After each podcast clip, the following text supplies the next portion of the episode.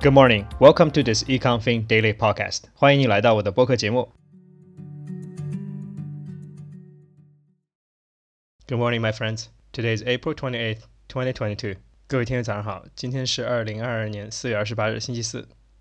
从上周开始呢，很多公司都开始提供他们第一季度的报告，但是由于呢整体经济状况和宏观环境呢都不是很理想，所以我们可以看到很多公司的一季度报告呢都比较失望。那今天我们就来看一些让大家比较失望的 first quarter reports。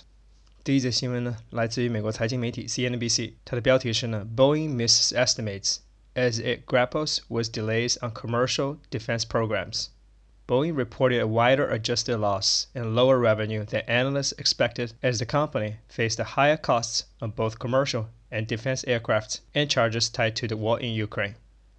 The manufacturer said it will pause production of its 777X plane, which has not yet been certified by the U.S. regulator, through 2023, a plan the company says will create $1.5 billion in abnormal costs starting in the second quarter. 第一则新闻呢是有关于波音公司的。 波音公司的第一季度不但营收低于预期，同时它的损失也大于了华尔街的预期。公司失望的表现呢，主要是由于成本的高涨。同时呢，公司呢宣布他们将停止 production of its 777X plane，这将在下一个季度呢为公司带来十五亿美元的损失。The future doesn't look really bright for Boeing。第二则新闻呢，则来自于 Business Insider。Robinhood cuts hundreds of jobs as pandemic stock trading flurry slows. Stock trading app Robinhood plans to lay off 9% of its workforce.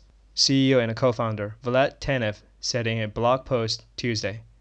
The company hired ferociously as it boomed in popularity during the pandemic, but the expansion was too quick, leading to overlapping job functions and other issues, Tenev said. The rapid headcount growth has led to some duplicated roles and job functions, and more layers and complexity than are optimal. After carefully considering all these factors, we determined that making these reductions to Robinhood staff is the right decision to improve efficiency, increase our velocity, and ensure we are responsive to the changing needs of our customers, Tenev said. 第二则新闻是有关于在 pandemic 期间非常火爆的 Robinhood 这家股票 trading 公司，他们呢决定 lay off nine percent of their workforce，也就是裁员。公司的 CEO 说呢，在 pandemic 期间，公司由于市场的需求呢，增加了很多雇员，但是现在发现呢，很多 function 是 duplicated，也就是重复的职能，所以呢，决定为了更好的满足客户的需要呢，公司将裁减百分之九的 workforce。This sounds like a typical boom and bust story。在经济好的时候呢，公司会雇很多人，但一旦出现变化呢，公司就会大幅度的 lay off。第三则新闻呢，则来自于路透社。Credit Suisse posts another loss as revenue slides revamped management. Credit Suisse reported a 273 million Swiss franc first quarter loss on Wednesday that worsened its financial pain and prompted a fresh management reshuffle at the lender. Legal charges and a near halving of net revenues hit profit at Switzerland's second biggest bank, which is still reeling from billions in losses racked up in 2021. Shareholders pushed back its growing over what has been described as a freewheeling culture. Credit Suisse fourth quarter in the red out of the last six marks a widening performance gulf between the lender and its larger rival UBS, which on Tuesday posted its best first quarter profit in 15 years. 第三则新闻呢是有关于瑞信的。 瑞士信贷第一季度损失呢达到了两点七三亿瑞士法郎。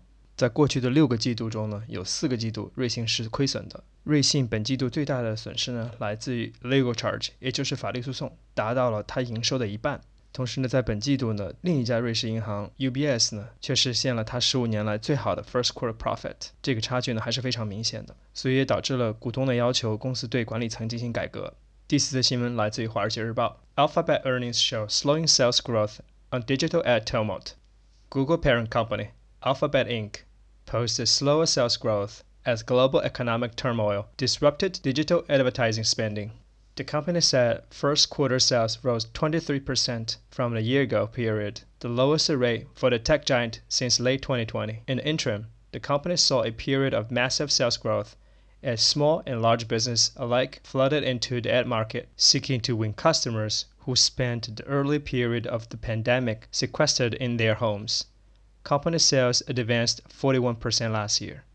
第四则新闻呢，则是有关于谷歌的。第一在第一季度呢，谷歌的线上广告销售的增速呢出现了回落。在 pandemic 刚开始的时候呢，各种公司都把关注点放在了网上销售，所以谷歌的销售呢在那个时段增长了百分之四十一。但今年的第一个季度呢，销售的增长呢却只有百分之二十三。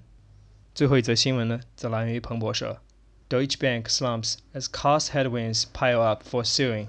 Germany's largest lender fell as much as 6.7% in Frankfurt trading after signaling that cost reductions targeted for this year are being eaten up partly by wage inflation. The deteriorating cost outlook overshadowed revenue gains across all operation divisions, including a strong performance in the trading unit, which beat Wall Street peers with gains of 15% in fixed income trading. The reduction underscores the challenges for Sewing in the final year of his turnaround plan. Since unveiling the strategy three years ago, the CEO had to walk back cost targets and job reduction numbers as he sought to balance savings with investment in growth. Now, rising wages, surging energy prices, and renewed concerns about the supply chains are adding to risks as he closes in on a key promise of his plan an 8% return on equity this year.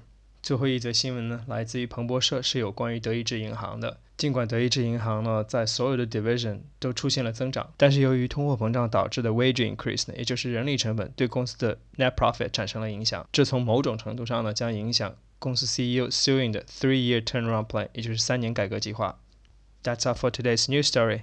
你可以在今天的 show notes 里呢看到这些新闻的标题，也可以参考同名公众号里的完整的文字版。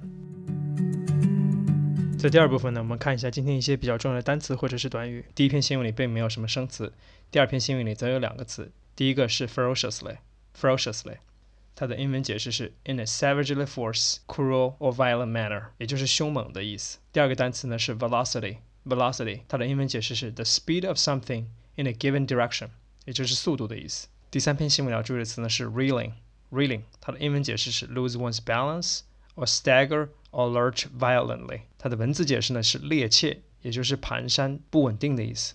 第四篇新闻要注意的词呢是 dent，dent，它的英文解释是 have an adverse effect on or diminish，它的文字原意呢是导致凹痕，但这里呢是产生负面效应的意思。最后一篇新闻要注意的词呢是 overshadow，overshadow，它的英文解释是 appear much more prominent or important than，也就是造成阴影的、相形见绌的意思。你可以在今天的 show notes 里呢找到这些单词的中英文解释，同时同名公众号里呢也提供了一些例句供你做参考。All right, that's all for today's program. Thank you for listening, and I see you next time. 今天的节目就到这里了，非常感谢你的收听，我们下一期再见。